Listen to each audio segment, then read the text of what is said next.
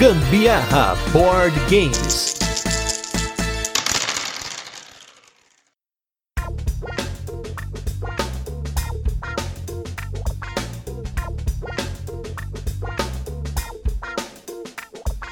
Fala galera, beleza? Aqui é Gustavo Lopes. Eu sou a Carol Guzmão e esse é mais um episódio do Gambiarra Board Games, que é o seu podcast sobre jogos de tabuleiro que faz parte da família de podcasts Papo de Louco. E nesse 89 episódio de resenhas e curiosidades, vamos falar de um jogo com muitos dados, dados coloridos, aquele jogo que parece simples, mas trava o seu cérebro quando você olha para a mesa de um jeito bom, né? Que é o Noctiluca.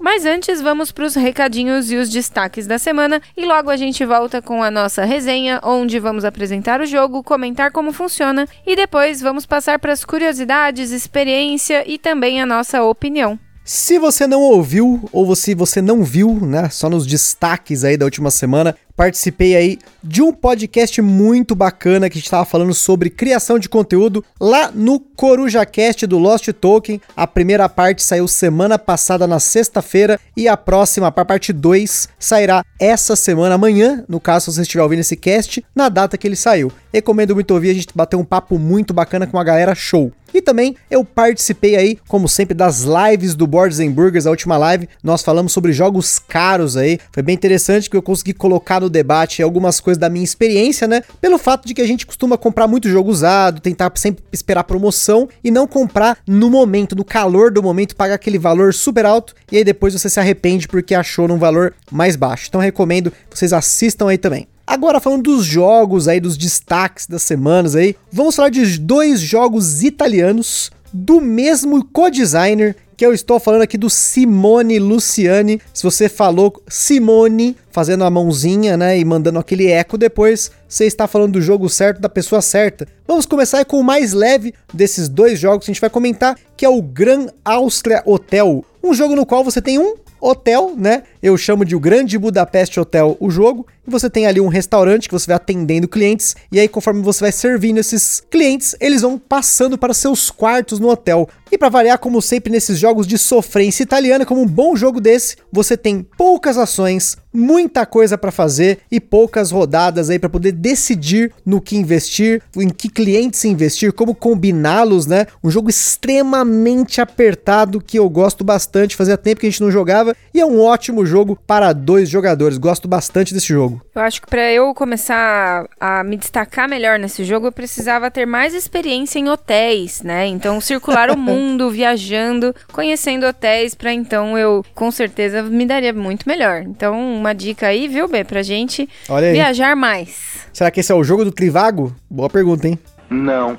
Inclusive é importante salientar que esse é o jogo mais caro da editora Paper Games, olha só, é um dos maiores jogos que eles lançaram junto com o Luna, 2 euros médios muito bons. Mas eu preciso dizer que ele é horrível, feio, desenho feio, feio. Gente, Clemens Franz, jogo muito bacana no quesito ilustração, porque você tem curiosidades nesse jogo muito legais, que as cartas de turista representam designers, representam personagens de outros jogos, então fica a dica aí para você depois procurar os personagens que são os turistas do Granalst Hotel. Isso, todo mundo tem nariz inchado, vai lá, segue. e agora o nosso segundo destaque desse designer italiano maravilhoso, nós temos o jogo mais pesado dele, né? Colocando aí na ponta aí, um dos jogos mais pesados que a galera hypou geral e teve um monte de problema na época que ele saiu no Kickstarter. E eu ainda acho que ele tem sérios problemas em componentes, tabuleiro muito fininho, tem umas peças ali que, enfim, não vamos entrar em polêmicas aí, que é o jogo Barrage, uma obra-prima aí desses italianos marotos, que é um jogo no qual você tem o controle de barragens para fazer energia hidrelétrica usando conduítes e as suas usinas. Então você tem um, uma rede ali, né, interligada entre as barragens, os reservatórios, a água que entra nesses reservatórios que vão passar por conduítes até a sua usina de energia. E é um jogo extremamente apertado, mesmo em dois jogadores, eu achei que ele foi muito disputado, porque tanto eu quanto a Carol ficamos um em cima do outro ali, né? Sempre tentando bloquear o outro, as ações do outro, construir coisa em cima da barragem do outro, construir conduíte no caminho do outro. E em dois jogadores, além disso, além de, dessa questão de você poder influenciar no outro jogador, tem muitos espaços bloqueados. Como todo bom jogo de alocação de trabalhadores, você vai sofrer se não colocar o seu trabalhador na hora certa, no lugar certo e depois arrepender, né? Porque não fez aquilo naquela rodada. Gostei bastante do jogo, ele me surpreendeu. Eu achava que era muito hype, mas ele é realmente um jogo muito bom. Eu achei que ele foi pesado na medida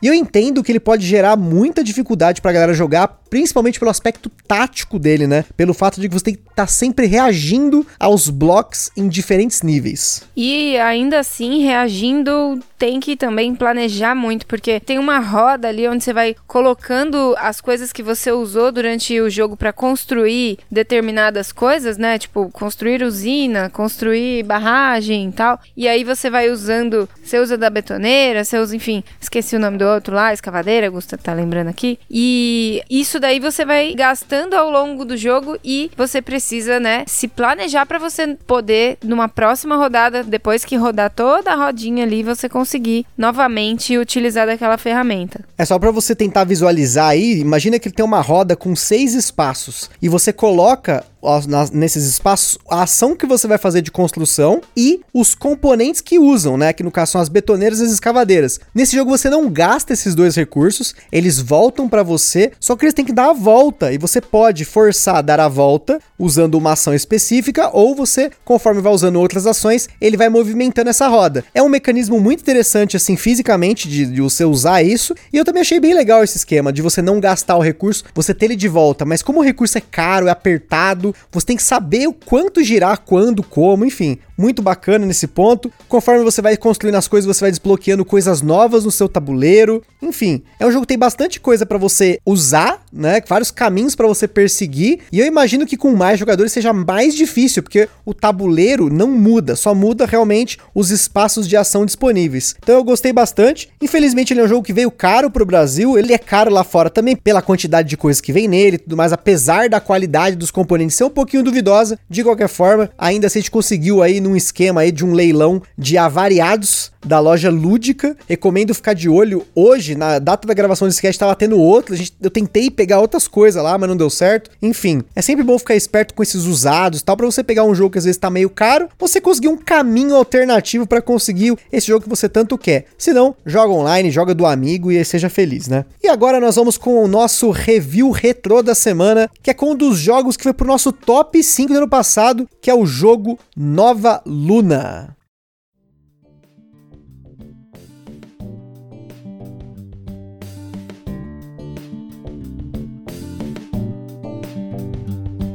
Nova Luna foi o nosso 32 segundo cast, um jogo aí que eu lutei contra uma parada antinazista e uma parada pró-nazista muito louca que aconteceu lá em Dresden, na Alemanha, antes da pandemia estourar de vez, né? E foi um dos poucos jogos importados que a gente falou aqui no cast, jogos que não tem aqui no nosso mercado, porque a gente gostou muito do jogo. Eu já conhecia ele antes de ir atrás dele, eu assisti um review dele no The Dice Tower, eu pirei nele e a gente acabou conseguindo uma, a última cópia que tinha numa loja super bacana que tem lá em Dresden, que é um jogo do Uwe Rosenberg, que quando ele decide sair daquela zona de conforto dele, que é boa, não tô falando que é ruim, aquela zona de conforto dele da fazendinha, ele faz algumas pérolas, sejam muito ruins, como o caso do Hengist, ou pérolas muito boas, como é o caso aí do Nova Luna e do Patchwork, que é um jogo bastante comparado com o Nova Luna, né? Porque ambos você tem peças que você coloca na sua área de jogador e você gasta tempo como recurso. E aí, dependendo de quanto você gasta, você pode ficar bastante para trás numa trilha do tempo. E aí, o, seu, o outro jogador, os outros jogadores podem jogar bastante na sua frente. Enfim, é um jogo que a gente gostou muito aqui. Jogamos em todas as combinações de jogador, de 1 a 4. Jogamos muitas vezes ano passado e esse ano também. E o que é gostoso dele é que, apesar de ser um jogo bem abstratão, são peças coloridas que podem ter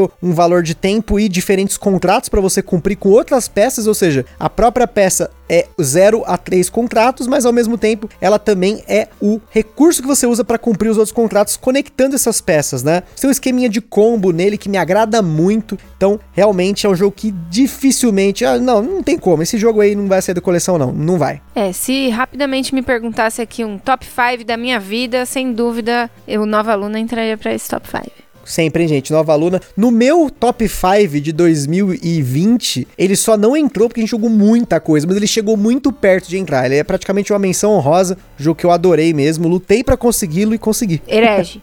não é herege, ele é bom pra caramba. Ai, lutei para conseguir. Foi, foi. Passou do outro lado de uma cidade que tava passando nazista ali, fazendo protesto. Perigoso, era muito perigoso, negócio perigoso, hein, gente? Perigosíssimo, Foi. tava ali, ó, mediante uma guerra acontecendo na frente dele. Imagina, eu, BR, barbado, no, da Europa, os caras não vão achar que eu sou europeu, gente, nem jamais, enfim. Menino, vamos falar de Noctiluca. Mas isso aí, vamos agora pro nosso jogo da semana, que é o jogo Noctiluca.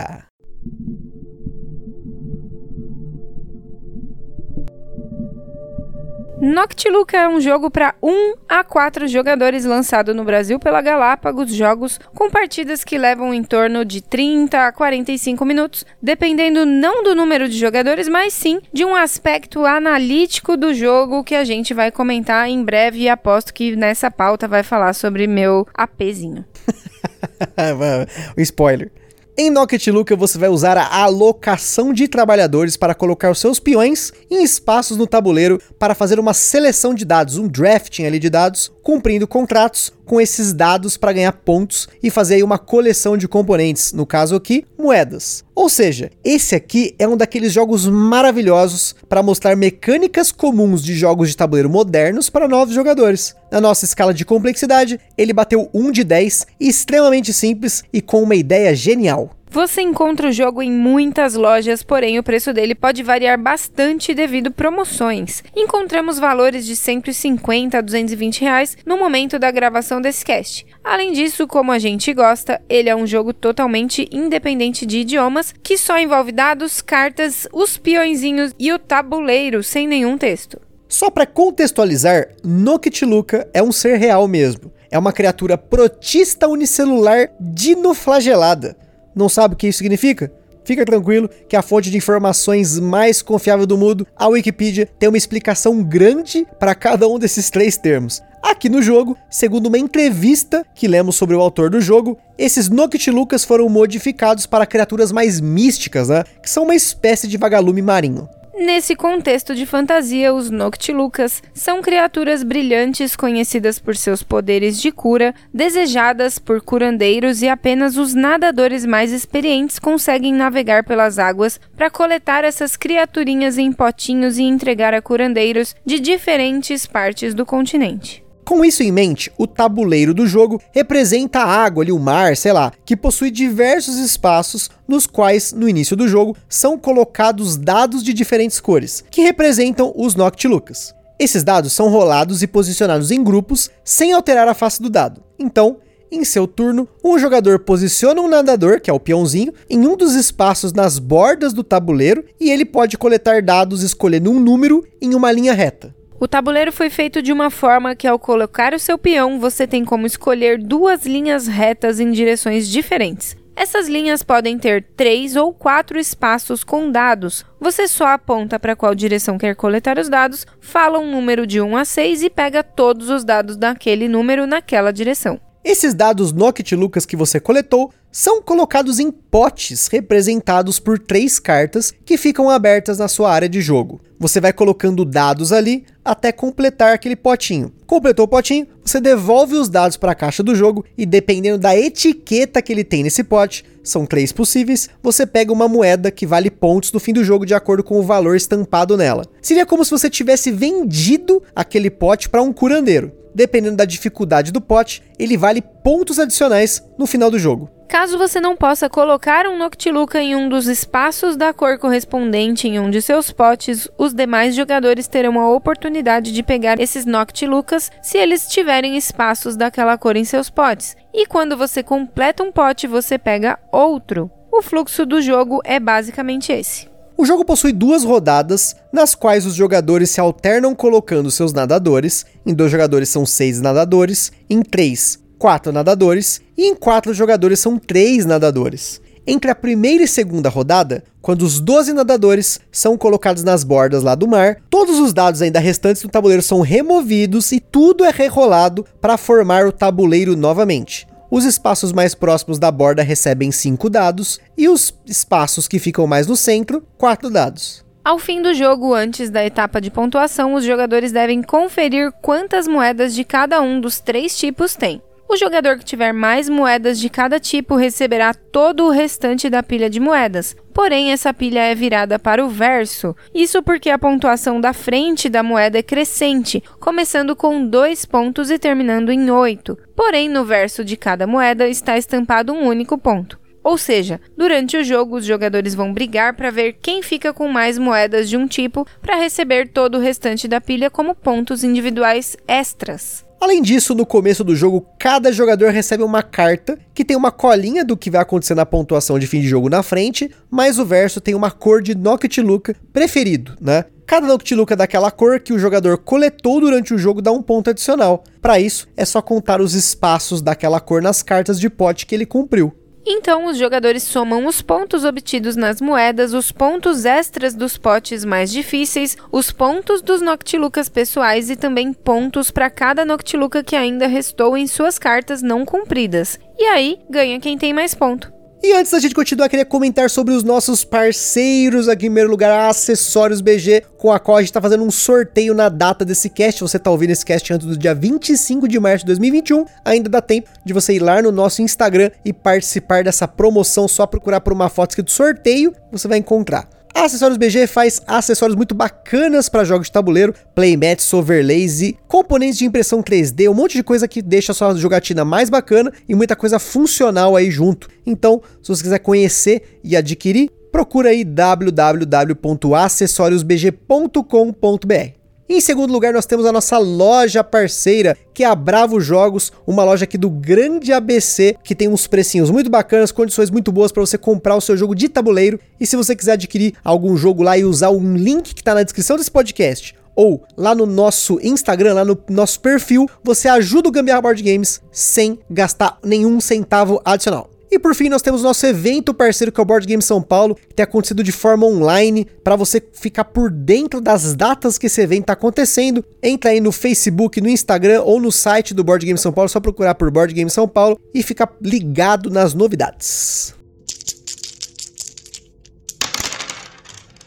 Noctiluca é um jogo do designer Shane Phillips, fundador da editora Garfield Games e famoso por seus jogos das séries do Reino Ocidental e do Mar do Norte. Aqui no Brasil foi publicado o Invasores do Mar do Norte, que na data desse cast está esgotado, porém a série do Reino Ocidental está sendo publicada pela Mosaico Jogos junto com as expansões e tudo mais. Segundo uma entrevista para o site Inquisitive Meeple, o designer estava procurando fazer um jogo diferente cujo mecanismo central fosse caçar em uma floresta. Porém, ele acabou mudando para algo relacionado a mergulhar em águas cada vez mais profundas. No caso aqui, o valor do dado representa a profundidade da água, sendo um representando as criaturas que estão mais perto da superfície, enquanto os seis seriam as áreas mais profundas da água. Outra curiosidade dessa entrevista é que ele não publicou o jogo na própria editora, pois sentiu que o jogo não tinha relação com a sua linha editorial. Para quem não conhece os jogos da Garfield Games, em geral são Eurogames, jogos de média complexidade, enquanto que o Noctiluca é um jogo bem mais leve.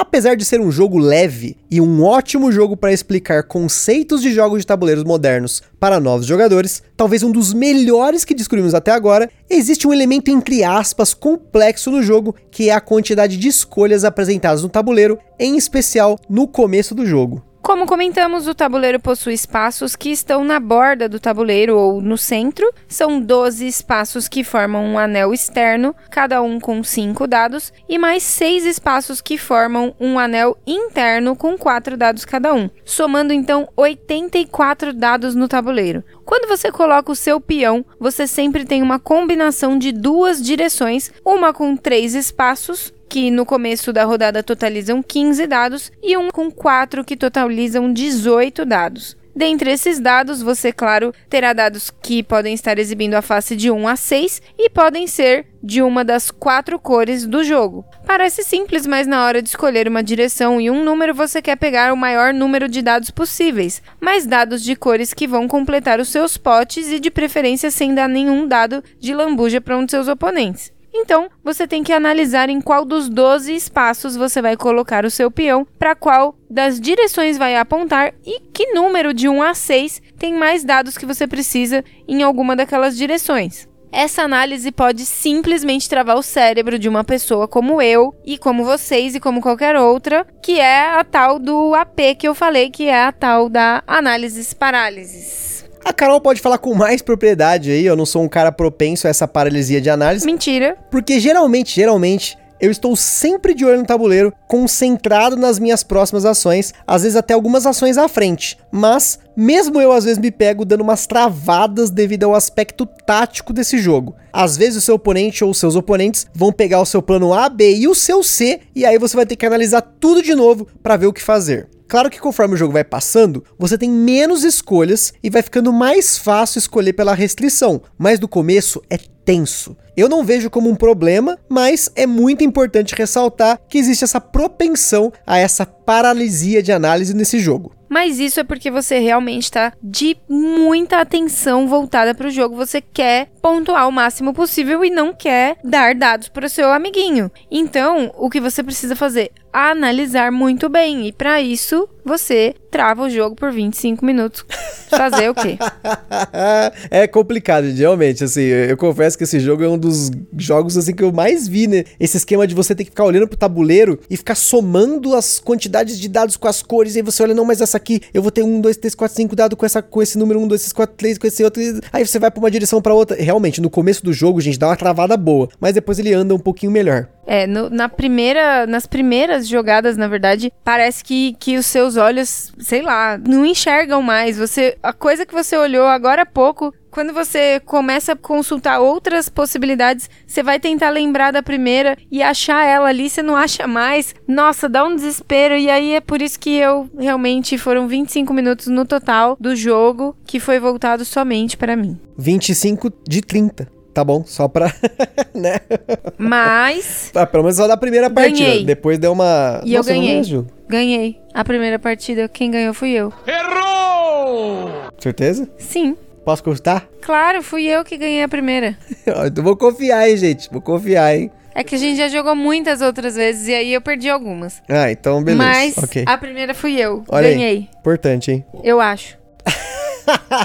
Ó, uma coisa que eu tenho certeza é que eu não ganhei até agora o modo solo, porque o jogo ele também conta com um modo solo que eu achei bem interessante, no qual você está tentando coletar Noctilucas no meio de uma tempestade, representada por um dado diferente, que é um dado preto, que inclusive é maior que os demais dados do jogo. Um detalhe aqui só, né, gente, que mergulhar numa tempestade não me parece uma parada muito segura assim, né, mas tudo bem, né? É o jogo. Esse modo tem algumas mudanças de regra. Você usa aí 12 peões sozinho, né? Utilizando o verso do tabuleiro e meio que só tem uma única grande rodada, já que os dados não são renovados entre rodadas. Todo turno, você coleta os seus Noctilucas, mas o marcador de rodada vira um marcador de tempestade que roda no sentido horário nos primeiros seis turnos e depois no anti-horário nos últimos seis. Ele aponta para uma das três regiões do tabuleiro, que tem, umas regiões coloridas no tabuleiro. Você rola o dado preto e remove de jogo todos os dados daquela região naquele valor. Outra coisa é que todo turno você remove um pote de jogo e a moeda daquele pote vai entre aspas para a tempestade, que seria o jogador que está contra você. Que é meio que uma demanda que não vai poder mais ser atendida e todos os Noctilucas que você pegou e não usou também vão para tempestade, né? Você não consegue segurar, tá difícil ali, né? No fim do jogo, você vai somar todos os seus pontos contra todas as moedas e Noctilucas que foram para tempestade e se você conseguiu ficar positivo, né? Você ultrapassou a pontuação da tempestade, parabéns, você venceu. Se não, como eu, você foi tentar pegar Pokémon na tempestade e não conseguiu o suficiente, ele acabou, né, se ferrando. É, mas às vezes Noctilucas deve ser mais fácil de coletar em tempestade. Tem que pesquisar com os peritos de capturar Noctilucas.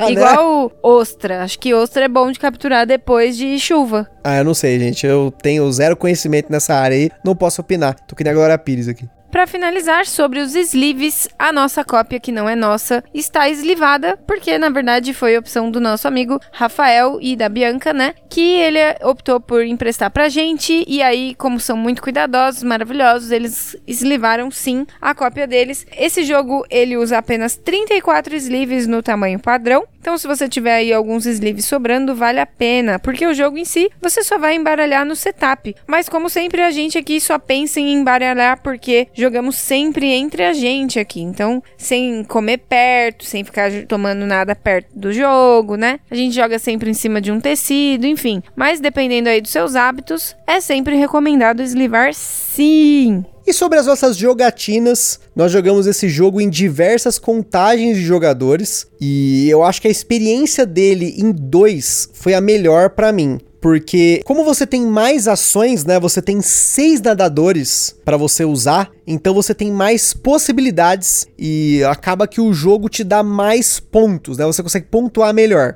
Em quatro jogadores, por exemplo, você só tem três nadadores por rodada, você só tem seis ações no jogo inteiro. Então ele fica bem mais apertado, mas ao mesmo tempo eu não sei se ele me deu uma satisfação tão boa quanto em dois, que eu ia ali fazer um potinho atrás do outro e tal. Mas foi uma boa experiência em qualquer quantidade de jogadores. Eu concordo que foi uma experiência bem legal jogar em dois. Não tentei jogar em, em modo solo. Eu não, não sou muito de, de, jogar sozinha, eu prefiro jogar com mais pessoas. Mas especificamente o Noctiluca eu acho que foi bem interessante, trouxe uma experiência bem mais legal em dois. Porque apesar da dificuldade de APs e tal, eu acho que os blocos são bem menores, foram bem menores do que em partidas com mais pessoas, né? Ah, com certeza. Com partida com 3 e 4, se prepara, porque eventualmente alguém vai pegar, que nem eu falei, o seu plano A, o seu plano B, seu plano C, e você vai ficar ali, né, desesperado tentando uma combinação melhor, né? E aí tem que reanalisar tudo de novo, né? É, aí se eu já sou analista no negócio ali, aí ferrou, né? Vai demorar ainda mais, muito mais para mim. Mas, enfim, falando da estética do jogo, é incrivelmente lindo esse jogo. Eu gosto de falar e, e ressaltar essa parte porque é, eu acho que jogos bonitos precisam ser mencionados com mais carinho aqui nesse, nesse podcast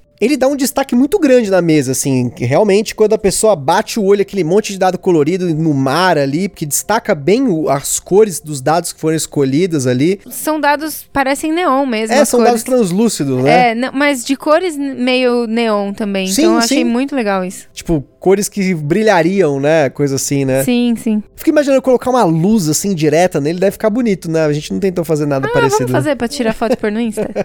Tentaremos aí antes de devolver o jogo. Tá emprestado, né? Porque esse foi um dos jogos, um dos muitos jogos que os nossos amigos compraram no ano passado na Black Friday, né? Ele tava num valor muito baixo e não só pelo que tem na produção dele, mas pelo jogo que ele é, eu acho que ele valeu muito a pena, né? Um jogo aí com menos de 150 reais hoje hoje já é difícil você conseguir, ainda mais um jogo com tanta coisa, são mais de 100 dados ali, tem muitas combinações de jogo. É um jogo que a rejogabilidade dele, dele é muito alta. Cada partida pra gente, apesar de você estar tá fazendo as mesmas coisas, as decisões são diferentes, porque as variáveis ali no tabuleiro vão mudar de jogo para jogo o tempo todo o controle de área, entre aspas, né, de você tentar ter mais moedas que seu oponente, muda muito de jogo para jogo. Novamente, em mais pessoas é muito difícil você investir em mais de um tipo. Já é difícil investir em um, né? Porque os outros jogadores vão estar espertos ali tentando te bloquear. Isso foi uma das características dessas partidas de 3 e 4, tentar bloquear o seu oponente de conseguir uma das quantidades de moedas. Então, não, muitas vezes vale a pena empatar. Eu fiz isso pelo menos mais de uma vez, empatar com o jogador para que você tenha ali o controle. Em dois, isso fica um pouco mais solto. É mais fácil um ficar com dois tipos e o outro ficar com um, né? Porque tem mais potes que você vai poder concluir ao longo do jogo.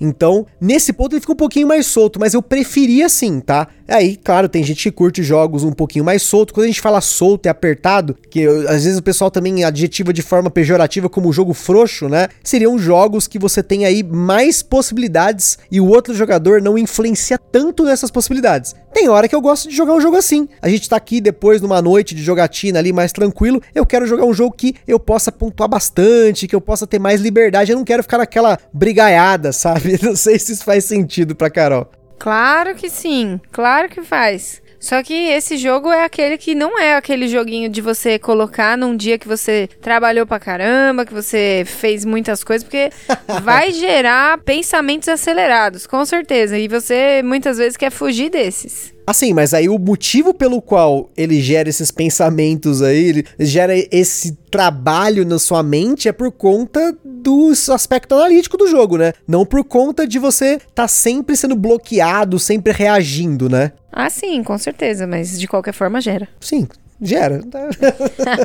é uma outra. É um outro tipo, né, de, de raciocínio que você vai ter que usar, né? Enfim, não sei se faz sentido isso. É, em dias que eu trabalhei demais com a cabeça cansada, eu quero jogar só King's Gold. Ou joguinhos, né, mais tranquilinhos ali, um Fung ali, né? Fung, Fung eu adoro jogar também, é verdade. Então, pessoal, assim, ó, que eu tenho para concluir desse jogo, que é um jogo que vale a pena se você joga inclusive bastante com a galera que tá começando, né? Como eu falei, ele é um jogo perfeito para você colocar pessoas novas no hobby e ensinar, não que a pessoa precisa aprender o que é mecânica, né? A gente fala às vezes para você introduzir novas mecânicas, mas isso de uma forma abstrata, né? Não que a pessoa precise saber o que é alocação de trabalhadores, mas ela tendo esse aspecto mecânico no jogo, ela vendo que se ela coloca um bonequinho ela faz uma ação, quando vierem outros jogos que têm o mesmo conceito, ela vai rapidamente absorver isso, porque nos jogos mais antigos não tem muito dessas mecânicas mais modernas, né? Então isso é muito bacana. Como a Carol falou, um jogo lindo, né? O jogo vai chamar muita atenção, um jogo aí que tem um aspecto tático, analítico muito legal para você jogar. Então a gente tem que recomendar esse jogo para você. Se você tá atrás de um jogo nesse com essa característica, né? Ah, claro, recomendo que você procure mais sobre o jogo para você entender se esse jogo em 2 ou em 3 ou em 4 ou até solo realmente vale a pena para você. Para nós foi muito gostoso esse jogo aí que a gente pegou emprestado com o nosso amigo Rafael.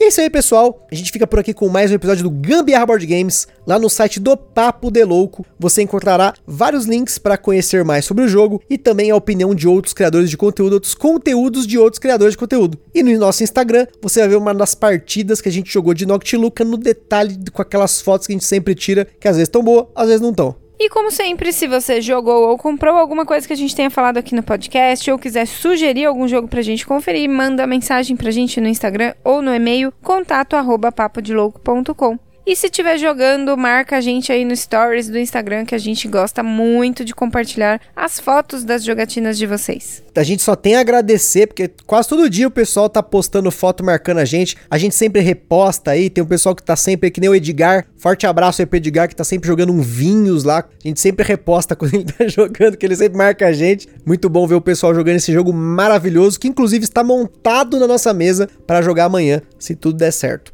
E se você tiver alguma coisa relacionada a jogos de tabuleiro, já tem o nosso contato aí no Instagram, manda mensagem lá no nosso direct, a gente tá sempre de olho lá. E é isso aí. Compartilhe esse podcast com a galera no Facebook, no WhatsApp, Telegram e tudo mais. Espero que vocês tenham curtido mais um episódio do Gambiarra Board Games. Aquele forte abraço e até a próxima. Beijo, tchau, gente.